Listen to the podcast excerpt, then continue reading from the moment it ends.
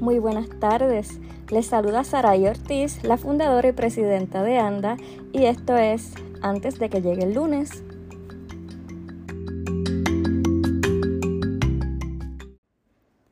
Hoy es el primer domingo del año, y no solamente eso, es el primer día del año.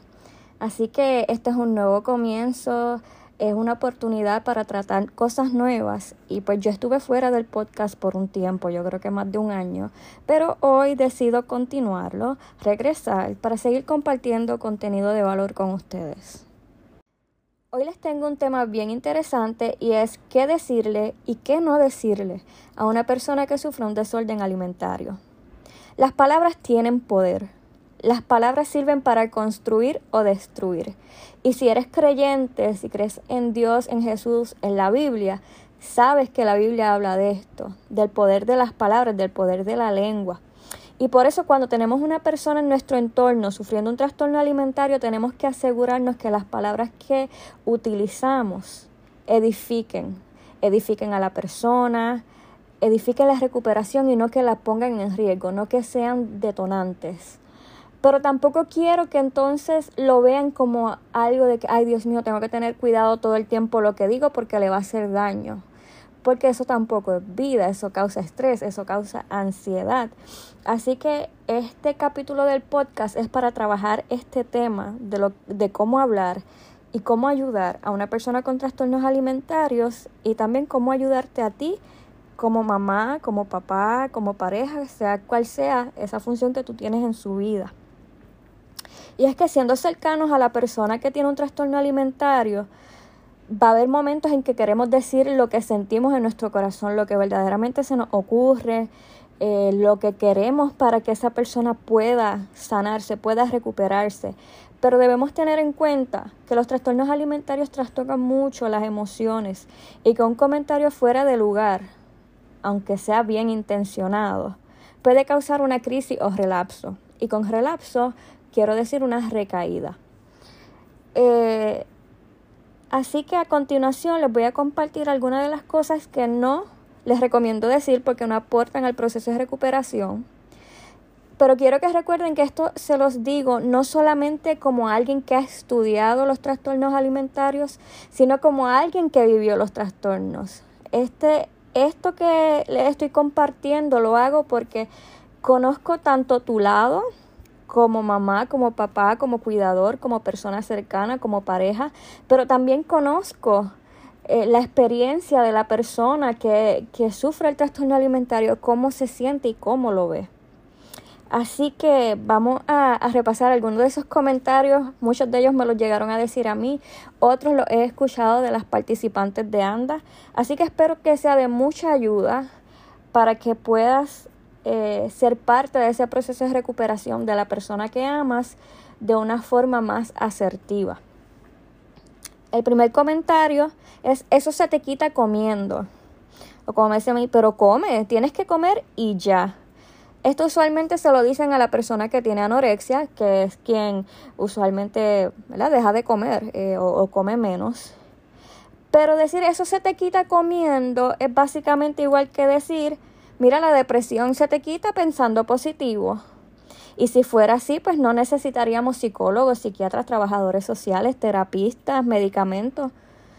Tenemos que reconocer que los trastornos alimentarios son enfermedades de salud mental y que son complejas. Y también tenemos que reconocer que para alguien que sufre un trastorno alimentario, especialmente la anorexia, la comida se convierte prácticamente en una fobia. Y aunque a ti, a mí o a otra persona no le parezca racional esa manera de pensar, de tenerle miedo a la comida, de tenerle miedo a engordar, eh, no es así tan fácil como decir, pues mira, agarra el tenedor, abre la boca y come. Al comer, esa persona está probablemente viviendo el temor más grande de su vida.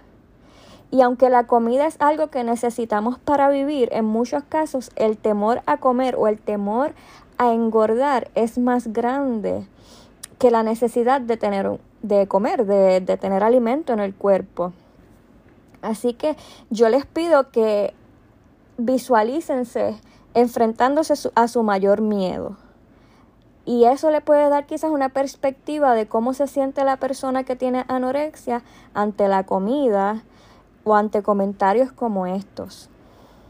Otro comentario que se le suele hacer a personas con bulimia o que sufren de atracones, que tienen dismorfia corporal o obesidad. Solo tienes que rebajar. Entonces, este comentario promueve las conductas alimentarias desordenadas. ¿Por qué? Porque si esta persona ya tiene bulimia o ya se está dando atracones, significa que ya tiene el patrón o la genética, por así decirlo, de los trastornos alimentarios. Y adoptar una conducta desordenada nueva no va a ser tan difícil, por así decirlo. Y entonces le estás quitando la severidad del trastorno. Es como decir, si tienes bulimia o te estás dando atracones, lo único que tienes que hacer es rebajar. Pero bajar de peso, o en el caso de la anorexia, subir de peso, no va a curar el trastorno. Eso va a trabajar uno de los síntomas o uno de los factores, pero eso no lo, no lo cura, no lo va a hacer desaparecer. El tercer comentario que les traigo es para de hacerlo ya, refiriéndose a cualquier conducta desordenada que tenga, no importa cuál, puede ser cualquiera.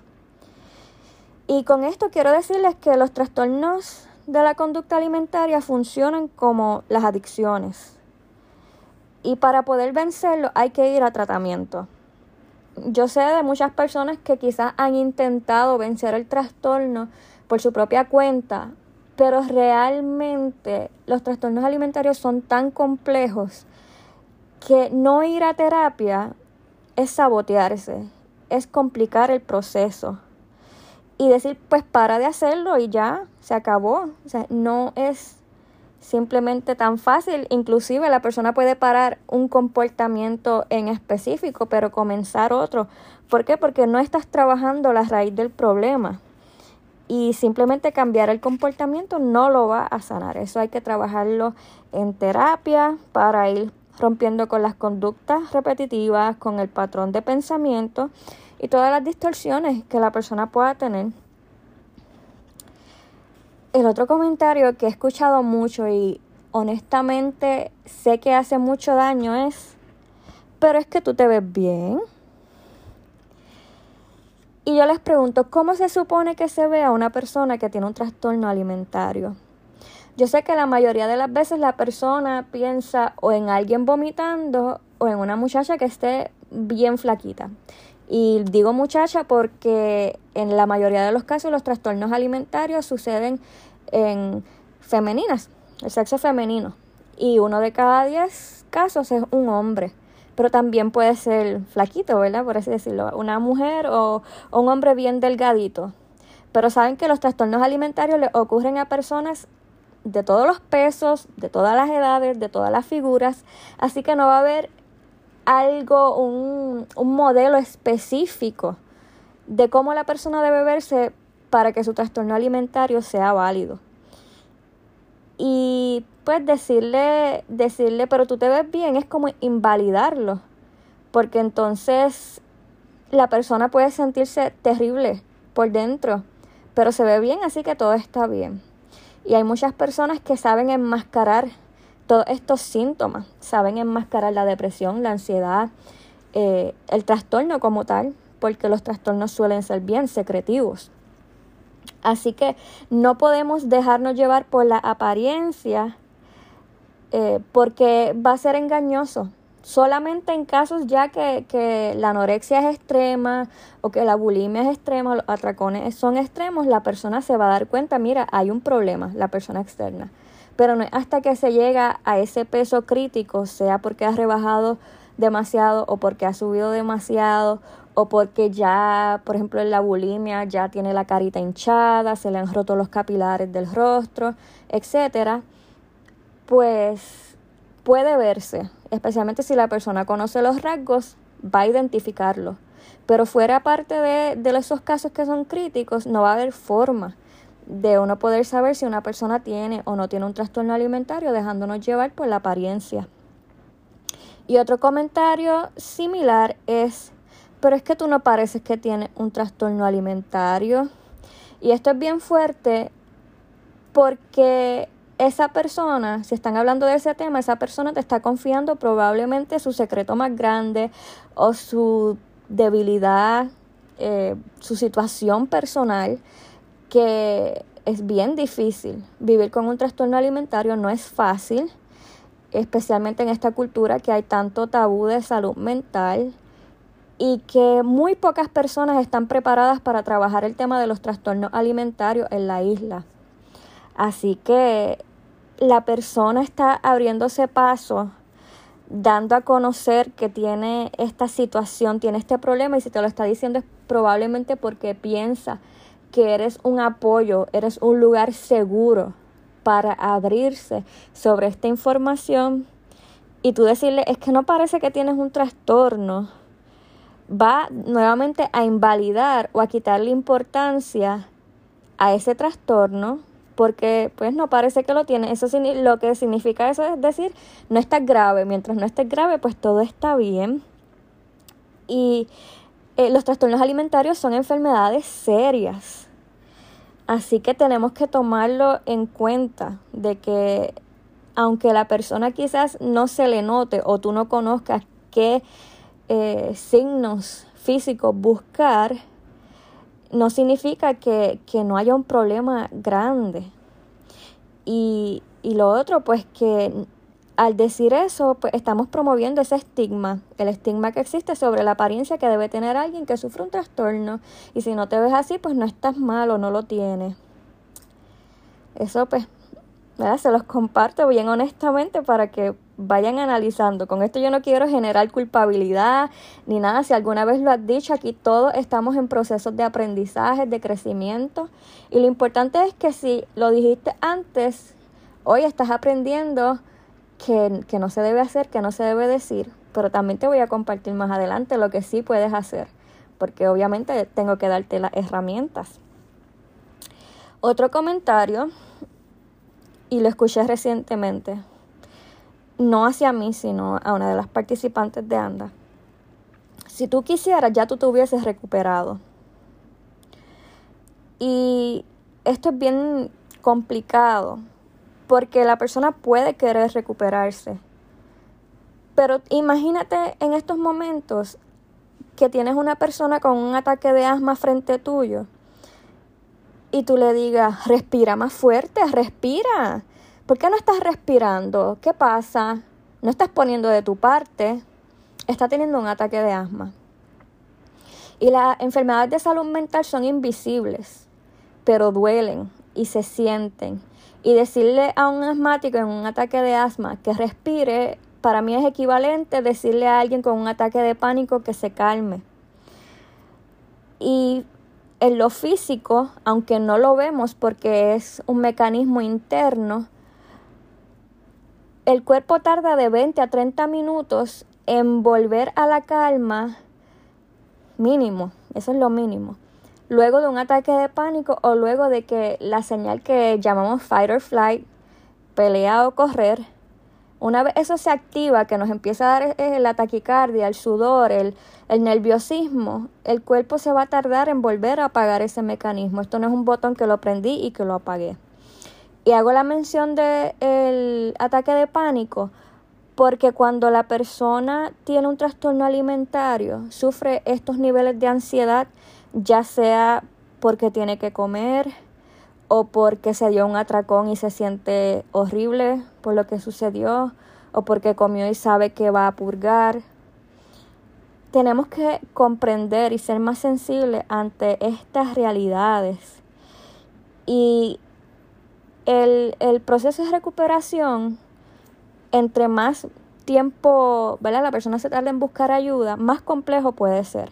Y aunque es algo individual, cada caso es individual, como terceras personas en el proceso no podemos forzar a la persona que está atravesándolo a que ya, que como dicen en inglés, snap out of it, que ya, que se te quite, cúrate, cambia la mentalidad, piensa positivo porque no es tan fácil. De los comentarios que yo considero crueles es, ya quisiera yo tener anorexia, yo estoy gorda. eh, inclusive en, en, tiendas virtuales, no voy a decir nombre, en tiendas virtuales yo he visto camisas eh, de tallas grandes, de tallas plus, que el logo de la camisa, o sea, el mensaje de la camisa dice anorexic, eh, anoréxico, o sea, es como una burla. Eh, y los trastornos alimentarios simplemente no deben ser glamorizados, no pueden ser como, ay, yo quisiera tener anorexia. Eh, mi experiencia cuando las personas se empezaron a preocupar por mi peso, habían varias personas en mi vida que me decían, ay chica, pero es que tú te ves tan linda, a mí me encanta cómo tú te ves ahora mismo. O sea, es como que estaban dándole poder al trastorno, haciéndome sentir hermosa dentro de esa situación y, y pues para quienes me han visto o para quienes me siguen en las redes sociales eh, y han visto fotos de ese momento, yo creo que yo hace 12, 13 años cuando eso sucedió, eh, me veía mayor que ahora. Porque es la anorexia ya estaba en un estado severo, se me había caído el pelo bastante, eh, la piel reseca, todo eso se, se va notando. Y, y no podemos glamorizarlo. O sea, quizá en un principio uno pierde peso y la gente te lo aplaude, pasa mucho, la gente siempre celebra cuando alguien rebaja, especialmente en Puerto Rico. Pero esto es serio. Hasta hace poquito, hasta el 2022 creo que fue que esto cambió, eh, los trastornos alimentarios tenían el índice de mortalidad más alto entre todas las enfermedades de salud mental. Y cuando te pones a pensar, los trastornos alimentarios matan más personas que la depresión, que la ansiedad, que la bipolaridad, que los trastornos de personalidad, y es por los efectos que tienen en el físico, en el área física, en el corazón especialmente. Así que no podemos, como quien dice, celebrar, ya yo quisiera ser anoréxica cuando estamos hablando de una enfermedad que realmente puede ser mortal cuando no no se lleva un tratamiento cuando no se busca la, la recuperación. Esto no es un juego ni no es un comentario gracioso, realmente no lo es. Y lamentablemente pues lo he escuchado, no voy a decir que no, sí, lo he escuchado, Ay, ya quisiera yo verme como tú, ya, mira, que me da risa. A mí me llegaron a decir, mira, yo tuviera tu cuerpo, yo andaría desnuda por el mundo. Con ese cuerpo que tú tienes, ponte lo que te dé la gana, enseña, porque, o sea, el cuerpo de modelo. Pero la realidad era que yo no estaba saludable y yo no era feliz y estaba sufriendo muchas cosas. Así que ese, ese tipo de comentarios simplemente no ayuda. Y otro bastante similar es, si yo tuviese esa fuerza de voluntad para no comer, mi problema es que yo como demasiado. Y en estos casos estamos viendo la anorexia como un logro, como algo como fuerza de voluntad, como el empeño, la responsabilidad y la disciplina que tiene esa persona. Las personas que sufren anorexia tienden a ser, sí, perfeccionistas, personas súper inteligentes, personas que les va bien en la escuela, probablemente con papás que son así estrictos o perfeccionistas que, que se preocupan por la educación de sus hijos. Así que no, no podemos tampoco ver los trastornos como algo que le pasa a X tipo de personas nada más. Esto le pasa a cualquiera. Pero la anorexia en particular tiene estos rasgos. Y la persona sí ve, eh, la persona que tiene anorexia ve esa, esa posibilidad, es, ese empeño que tiene en cómo lleva el trastorno, en cómo controla la comida, que si también le haces ese comentario vas a detonarlo, vas a, es como darle un trofeo, es como decirle qué brutal lo estás haciendo. Y la persona entonces eso le va a dar poder, le va a dar como que, wow, me, me admiran por eso. Así que el trastorno no se debe celebrar ni no se debe halagar de esa manera. No se te quita porque no te da la gana. También lo he escuchado. Y pues lamentablemente uno no tiene una varita mágica para desaparecer enfermedades. Ya quisiera uno, ¿verdad? Cada vez que uno se enferma poder ¡ting! ya se me curó. No, no tenemos una varita mágica y decir, pues, yo quiero curarme y ya me curé. Yo recuerdo en mi situación, yo le pedía a Dios, yo les rogaba a Dios que me ayudara a sanarme. Pero a la misma vez le tenía terror a la comida. Así que fue un proceso. Y este es porque hay factores invisibles como los traumas psicológicos o las vivencias que, que la persona haya podido tener, o si tiene otras enfermedades de salud mental que hacen que la recuperación del trastorno sea más lenta o más difícil. Y cada caso, como dije anteriormente, es diferente. Así que no podemos, por así decirlo, ajorar a la persona o culpar a la persona porque no se está curando. De nuevo, compáralo con enfermedades visibles como el asma, como la diabetes, como el cáncer. Uno jamás se atrevería a decirle a una persona con cáncer, no se te quita porque no te da la gana. Y pues tenemos estos estigmas de salud mental de pensar que porque es emocional, porque es mental, la persona puede cambiar lo que está sucediendo. Y aunque hay una parte que va a tener mucho que ver con nuestra voluntad y con nuestro deseo, también tenemos que tener en cuenta que hay factores químicos del cuerpo, que están trabajando los neurotransmisores, que están trabajando los sistemas del cuerpo y que por eso mismo es la, la importancia tan grande que tiene el tratamiento, ir a todos los médicos que deben ser parte del proceso de recuperación que incluye el médico primario para mandarte a hacer toda la batería de laboratorio, ver que todo está bien, el psicólogo para trabajar eh, toda el área emocional, el psiquiatra porque en algunos casos eh, se requieren medicamentos para ir controlando esos estados de ánimo, controlar las distorsiones que puedan estar pasando para que la persona pueda recuperarse. Así que esto va a ser un trabajo en equipo y no va a depender solamente si a la persona le da la gana o no le da la gana de recuperarse. Uno de los comentarios más tristes que yo creo que he escuchado es si supieras lo ridícula que te escuchas.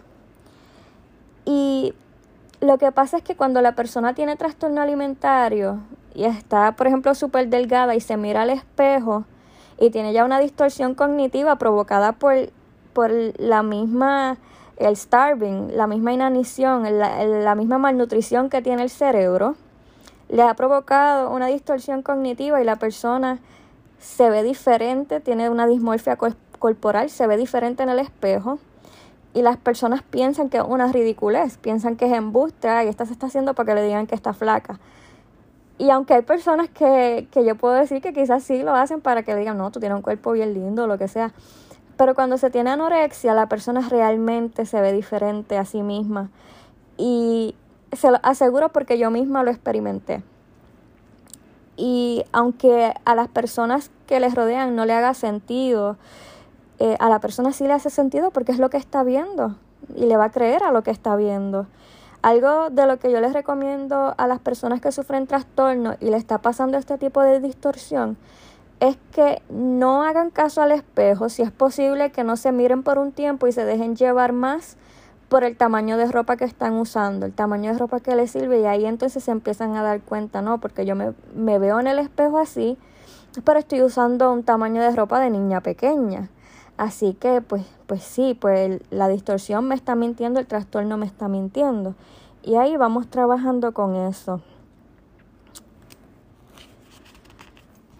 Aquí. Disculpen que se me pegó la página. Otro comentario es, no, no es tan difícil, solo tienes que comer saludable y hacer ejercicio. Esto es más bien a personas que el trastorno les ha llevado a tener sobrepeso. Y si fuera así de fácil, no habría necesidad de especialistas, como le dije antes. Y realmente no es, no es fácil. No es fácil y tener eh, ese ese push, ese estado de ánimo de ir a hacer ejercicios o comer saludable simplemente no, no le va a funcionar a la persona o no, simplemente no le nace. Y esto puede tener que ver con la misma depresión o puede incluso tener problemas de tiroides que le haga sentir cansado o la malnutrición, porque los alimentos que escogemos en el trastorno no siempre son los más saludables, no siempre nos van a brindar las vitaminas y minerales que necesitamos. Así que la persona no va a sentir las fuerzas ni las ganas de hacer ejercicio o de comer saludable. Y es importante que sepan que las comidas, especialmente los dulces, etcétera, cuando uno las come y nos provocan placer, se liberan endorfinas, pero no va a sentirse igual si tienes el antojo de chocolate y te comes una lechuga. no se va a sentir igual. Y muchas veces las personas tienen, generan esta adicción a la comida por eso mismo, porque la comida le está proveyendo el bienestar que quizás no están recibiendo en otra área. Puede ser en su relación de pareja, puede ser en el pasado, en su relación con mamá, en su relación con papá. Es importante que sepamos que la comida y el trastorno tienen una función en la vida de la persona y por eso no es tan fácil. La persona no puede dejar ir el trastorno hasta que esa necesidad secreta, porque a veces ni siquiera las personas que sufren el trastorno se dan cuenta hasta que van haciendo terapia y van descubriendo, van encontrando la raíz del problema. Y entonces ahí es que pueden soltar y pueden empezar a sanar su relación con la comida. Deja de preocuparte por lo que piensen los demás. Y honestamente yo pienso que en el fondo no es que uno le preocupe lo que los demás piensen, sino que el trastorno mismo, esa obsesión que tenemos o podemos tener con nuestro cuerpo, con la comida, con que si engordamos, nos lleva a pensar como que los demás nos están mirando, nos están evaluando, están juzgando lo que me como, cuánto me como, esto me da vergüenza. Así que mm, no es tanto lo que los demás piensen, es lo que yo creo y pienso que, que, está pasando a mi alrededor, como si le estuviera leyendo la mente a los demás. Y eso es una distorsión cognitiva. Y obviamente esto se trabaja en terapia psicológica. La recuperación es una decisión. En este comentario yo digo que es parcialmente cierto, porque en algún momento del proceso de la enfermedad tenemos que tomar la decisión de que queremos recuperarnos. Tenemos que decidir, mira, ya, ¿sabes? Esto me está haciendo daño, eh, necesito ayuda. Esa es la decisión que uno va a tomar. Pero la decisión es solamente el primer paso. La decisión no nos va a curar. Así que no podemos juzgar a la persona que dijo, sí, me quiero recuperar, pero no ha tenido progreso o se estancó en el proceso. Y como les mencionaba, en estos casos toca reconocer la parte psicológica del trastorno y saber que el trastorno es como un salvavidas para esa persona que si esa persona se estaba ahogando en una situación emocional, en una situación, un trauma familiar, en algún abuso, en cualquier situación que fue lo que causó el trastorno, el trastorno le, le sirvió para sobrevivir. Y entonces el trastorno es un mecanismo de defensa.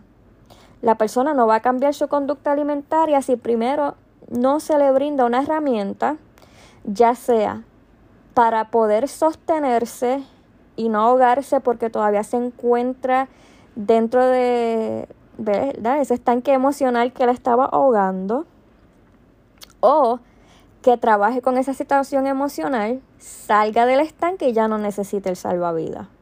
¿Vale? Hablo así metafóricamente para que puedan visualizarlo y entenderlo. Y miren, puede ser cualquier cosa, puede ser bullying, puede ser abuso sexual, físico, eh, psicológico, el divorcio de los papás, la muerte de un ser querido. Yo diría que hasta si tuvo una mascota de la cual era bien apegado y la mascota murió, cualquier estresante, cualquiera que le haya hecho un daño emocional puede detonar el trastorno a esa persona. Y hasta que la persona no trabaje con esa raíz, no va a continuar o no va a poder continuar el proceso de recuperación. Y esto, pues, aunque lo estoy dirigiendo a las personas que son cuidadores y familiares de personas con trastornos alimentarios, yo sé que posiblemente me van a escuchar eh, de las personas que participan en ANDA y de esto, pues, analicen de lo que estoy hablando, en qué parte de tu recuperación estás y, y si ya has llegado a la raíz del problema y si estás lista o no te sientes lista o listo para trabajarlo. Ahora vamos a darle la la vuelta al tema. ¿Qué podemos decir? Que a mí me hubiese gustado que me dijeran. Pues mira, una de las cosas que más yo necesitaba que me dijeran cuando estaba pasando por mi proceso de recuperación es que alguien me dijera, mira, yo sé que ahora mismo parece imposible, pero yo tengo fe de que todo va a mejorar. Porque yo lloraba todos los días, todos los días, porque no veía la salida. Y no sabía, o sea, no sabía dónde ir, no sabía con quién hablar. Y de hecho por eso fue que yo fundé ANDA. Porque yo decía, yo tengo que proveer un espacio seguro para personas que como yo están sufriendo esta situación. Así que yo necesitaba eso, donde a mí me parecía imposible, donde realmente ya yo creía que yo iba a morir y no a recuperarme, que alguien me dijera, mira, sí, sí vas a poder, sí lo vas a lograr. Otra cosa es que me hubiese gustado que alguien estuviera ahí para mí incondicional, que alguien me dijera, mira, yo estoy aquí y aunque no entienda del todo, ¿verdad? Lo que estás viviendo, porque no me ha pasado o hay cosas que no me parecen racionales o no entiendo tu miedo a la comida, tú tienes mi apoyo. Yo voy a estar contigo. Yo si si comes y te dan ganas de llorar, pues pues mira, estoy aquí y lloramos juntas o, o yo te consuelo o yo te distraigo luego de comer. La compañía de alguien en, en, en ese tiempo es tan importante, especialmente en esas etapas donde estamos exponiéndonos al temor, a nuestro más grande temor, sea la comida o sea lo que nos detona el atracón o, o, o la bulimia. Enfrentar la comida o enfrentar la situación emocional o la persona que nos los provoca, les voy a poner un ejemplo que es fuerte, pero es real las personas que, que son abusadas y lamentablemente son abusadas por familiares cuando hay una actividad familiar como en estos días, que, que, son las festividades navideñas, eso es bien detonante y hace que entonces la persona continúe en el ciclo porque están continuando la exposición de esa persona a lo que le hizo daño. Y muchas veces estas cosas pasan en secreto, la persona nunca habla, sigue sufriendo Así que tener a alguien ahí, en ese momento en, en que tú puedas confiar y decir, llegar a tener esa confianza de si a esta persona sí le puedo decir lo que está pasando porque esta persona no me ha juzgado, esta persona me ha tratado de entender a pesar de que eh, en su mente no le cabe porque yo estoy haciendo esto, está tratando de entenderlo. No te rindas. Wow, yo hubiese querido que alguien me dijera, mira, no te rindas. Porque, mira, tengo hasta ganas de llorar. El cansancio físico y especialmente emocional que pueda tener una persona con un trastorno alimentario es tan grande que, que uno pues se rinde. Uno se rinde no solamente de la recuperación, uno puede llegar a rendirse de la vida a los trastornos alimentarios, la primera causa de muerte es el fallo cardíaco, pero la segunda lamentablemente es el suicidio. Y yo pienso que es el cansancio, el cansancio emocional que uno llega a sentir, que uno dice, yo nunca voy a salir de esto. O sea, yo no puedo, es como una adicción, es, es algo que me consume. Y tú, como de los que me escuchan que son mamá, papá, familiar, proveedor, denle a esa persona el aliento de que no se rindan, de que si tiene que descansar, descanse, de que si tiene que tomarse un medicamento esa noche para dormir, que lo haga.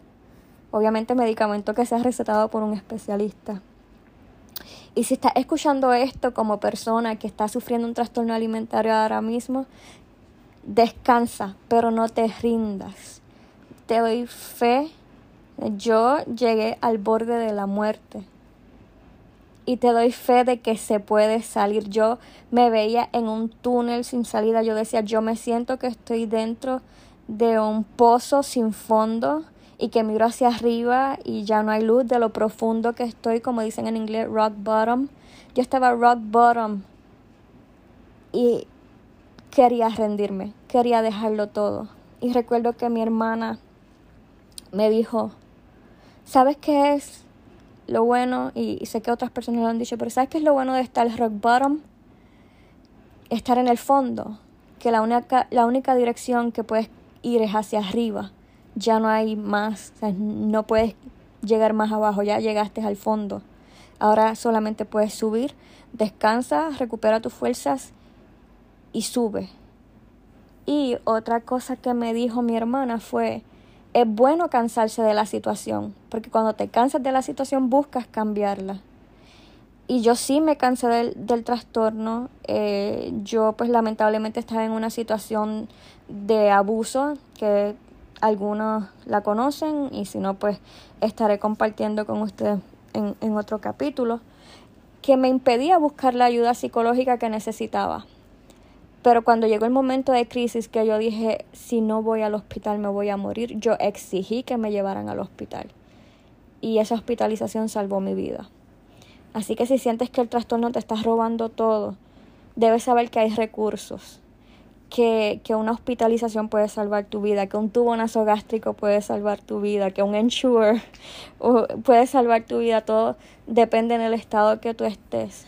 Y que el amor de esas personas que hoy están buscando ayuda para ti también salva vida. Y como, como mamá, papá, familiar que me escucha, ese amor y ese cuidado que ustedes tengan para, para sus seres queridos con, con trastornos alimentarios hace la diferencia. Yo eh, no tuve a mi mamá. En mi proceso mi mamá sí me llegó a ver con anorexia, no me llegó a ver recuperada, ella falleció. Eh, pero su amor y su apoyo fueron vitales porque ella no me presionaba. Ella me decía, si lo que te pudiste comer fue un baby food, porque literalmente yo llegué a un punto que ya no podía tragar, pues un baby food, pero te lo comiste. Si lo que puedes consumir son cuatro onzas, cuatro onzas, pero comiste. Y ella fue poco a poco ahí, ahí, aunque mis porciones eran ridículamente pequeñas en un principio, fuimos trabajando con eso. Lamentablemente ella falleció en ese proceso pero me dio la fuerza para continuar. Otra cosa que puedes decirle a la persona que tiene un trastorno es cómo puedo ayudarte. ¿Necesitas algo de mí? Porque muchas veces sabemos que necesitamos algo y no sabemos cómo pedirlo o tenemos miedo de hablar. Eh, la necesidad puede ser algo tan simple como necesito no sé, que me compres un galón de leche porque no tengo. O mira, tengo antojo de comerme un yogur y aquí no hay. Y honestamente eso es lo único que me quiero comer ahora mismo. O puede ser algo más grande, necesito que me lleves al hospital, necesito que me, que me lleves a terapia, necesito faltar esta semana a la escuela o a la universidad o al trabajo, necesito quedarme en casa para trabajar con esto, no me siento bien.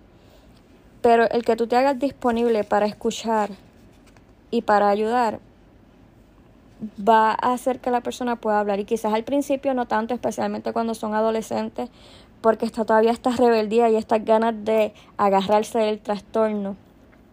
Pero a la medida que la persona vea que estás tratando de ayudar, que estás tratando de entender, va a ir abriendo su corazón poco a poco. Y con eso, pues, está esta otra pregunta. ¿Hay algo que te haga sentir más cómoda en este proceso? Mi esposo es uno que, que siempre me pregunta, ¿cómo te puedo ayudar? Eh, ¿Hay algo que yo pueda hacer que te haga sentir mejor? Eh, en, en, otras situaciones.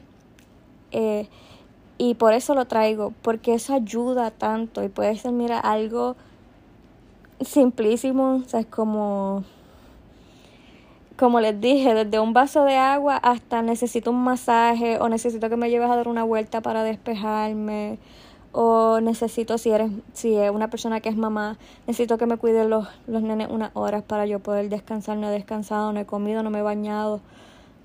O sea, puedes cocinar, puedes...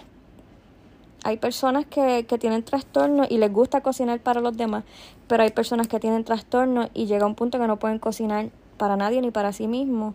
Y el hecho de que otra persona le cocine le ayuda entonces a empezar a exponerse a la comida, a probar comida y quizás hasta llegar a comer. Y de las cositas que puedes preguntar, la última que puse fue, ¿qué te gustaría hacer hoy?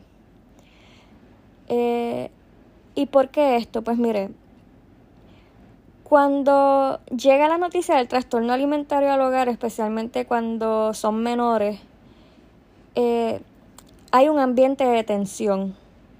y de preocupación. La persona cuidadora está en vigilancia. Y aunque es importante tomar estas acciones que nos van a recomendar ¿verdad? los doctores o los terapistas de como mamá, papá, esposo, familiar, tenemos que hacer tomar esas acciones para evitar que la persona se empeore. Es bien importante que la vida nos gire alrededor del trastorno alimentario. Y mira, sí, a veces tenemos que acomodarnos en algunos aspectos, como por ejemplo si todos los viernes íbamos a comer pizza y eso está causando un problema, sea porque la persona se ha dado un atracón o porque se da un atracón y lo vomita, o porque ya no come esas cosas o le da estrés, pues quizás podemos cambiarlo, pero no completamente, especialmente si hay otros hijos. Porque imagínense, pues, que iban todos los viernes a comer pizza y ahora porque mi familiar tiene un trastorno, nos quedamos en casa, no estamos haciendo nada y, y yo no puedo salir y yo quería pizza. Pues ahí hay que crear un balance eh, porque no podemos renunciar a la vida y no, tampoco podemos poner nuestra vida en pausa hasta que la persona se recupere. Eh, esto es perjudicial también para la persona que es cuidadora y como dije, los hermanos, los hermanos pueden hasta crear resentimientos porque ven que la atención se está centrando en, en la persona que, que tiene el trastorno mientras ellos pasan a un segundo plano. Y por eso cuando hay menores, cuando el trastorno alimentario es menor, se recomienda ir a terapia eh, en familia, lo que en inglés es Family Based Therapy, porque deben trabajarlo juntos. Y esto va a ayudar a que los adultos tengan herramientas y no se drenen, porque realmente cuidar a una persona enferma, sea física o mentalmente, es drenante. Y para que los hermanos, si hay, no se sientan rechazados o abandonados. Pero también para que la persona que sufre el trastorno no se sienta culpable. Porque algo que dicen muchas veces es como que yo me siento tan mal porque yo estoy haciendo sufrir a mis papás. Mi mamá se pasa llorando porque yo no, yo no como o, o, me, o estoy vomitando. Pero yo no le quiero hacer daño. Es que yo no puedo, no puedo controlarlo, no, no sé qué hacer. Y pues deben pensar, ¿sabes? Como que esto no es algo egoísta de ninguna parte. Todos están tratando de hacer lo mejor posible. Y por eso es importante no centrarse todo el tiempo en el trastorno. En que, por ejemplo, en estas fechas es normal que la gente coma de más. Es normal que la gente tome, si toman, ¿verdad?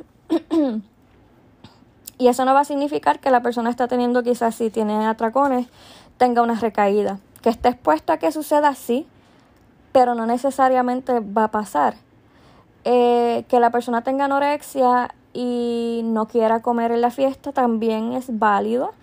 Hay otras opciones que, que podemos discutir en consejería, como llevar su propia comida, comer antes de ir, llevar algo para compartir con los demás, etcétera. Pero no podemos convertir cada situación a que sea una del trastorno o cada conversación con la persona que sea una del trastorno porque nos vamos a abrumar todo. Se va a abrumar mamá, se va a abrumar hija, se va a abrumar todo el mundo. Eh, aunque el trastorno alimentario está, la vida continúa. Y es importante continuar exponiendo a la persona que tiene el trastorno a lugares que le gusta ir, a amistades, familiares, actividades y algunas de ellas de las cuales quizás no se va a sentir del todo cómoda, pero que es necesario. Eh, y esto pues obviamente cuándo hacerlo y cómo hacerlo es algo que, que se trabaja en terapia, que se puede conversar con sus terapistas y ver cuándo es el momento apropiado para trabajarlo. Lo importante es que, que no todo se centre en la atención del trastorno alimentario, no darle más poder del que pueda tener. Y una simple pregunta con, ¿qué te gustaría hacer hoy? Puede traer algo nuevo, algo que compartir en familia, una actividad que quizás nunca hayan hecho y que traiga una diferencia y que sea sanadora. Así que nada, les doy gracias por escucharme por ser parte de ANDA.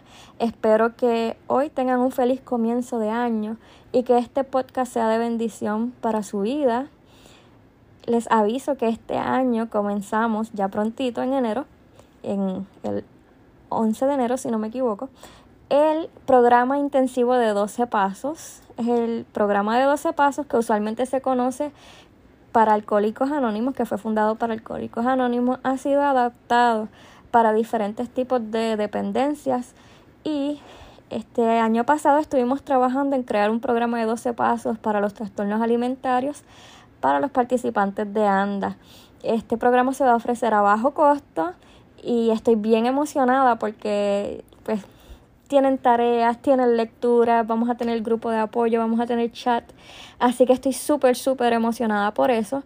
Así que si quieres ser parte de, o si quieres que tu familiar con trastorno alimentario sea parte de este programa intensivo para la recuperación de trastornos alimentarios, puedes dejarme un mensaje de texto o WhatsApp al 787-243-4540. Repito, 787-243-4540 para indicando que quieres ser parte del grupo de 12 pasos. También te dejo saber que desde hoy hay un nuevo chat de apoyo por WhatsApp para padres familiares, eh, compañeros, personas cercanas de personas que tienen trastornos alimentarios para proveer este tipo de apoyo de lo que estamos hablando hoy, el tema como el tema de hoy. Así que si tienes un familiar, una persona que amas, que sufre un trastorno alimentario y deseas ser parte de un chat de apoyo para saber cómo trabajarlo, cómo puedes ayudar a esa persona, puedes escribirme también un mensaje al mismo número, al 787-243-4540. A ese mismo número también está el chat de apoyo para personas que sufren trastornos alimentarios. Tenemos un una comunidad bien hermosa de personas que sufren trastornos alimentarios en diferentes procesos de recuperación, diferentes etapas de su proceso. Y hemos creado una comunidad muy linda que ha ayudado a sanar mucho y que me llena de orgullo.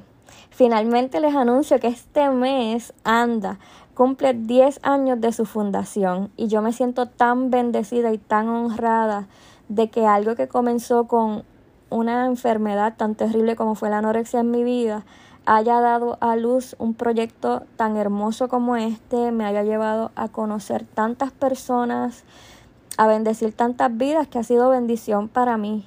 Así que vamos a estar celebrando con unos giveaways que se van a estar anunciando en nuestras redes sociales. Nos pueden encontrar en Instagram como anda.pr, anda.pr en Instagram y en Facebook en www.facebook.com diagonal tres pasos anda.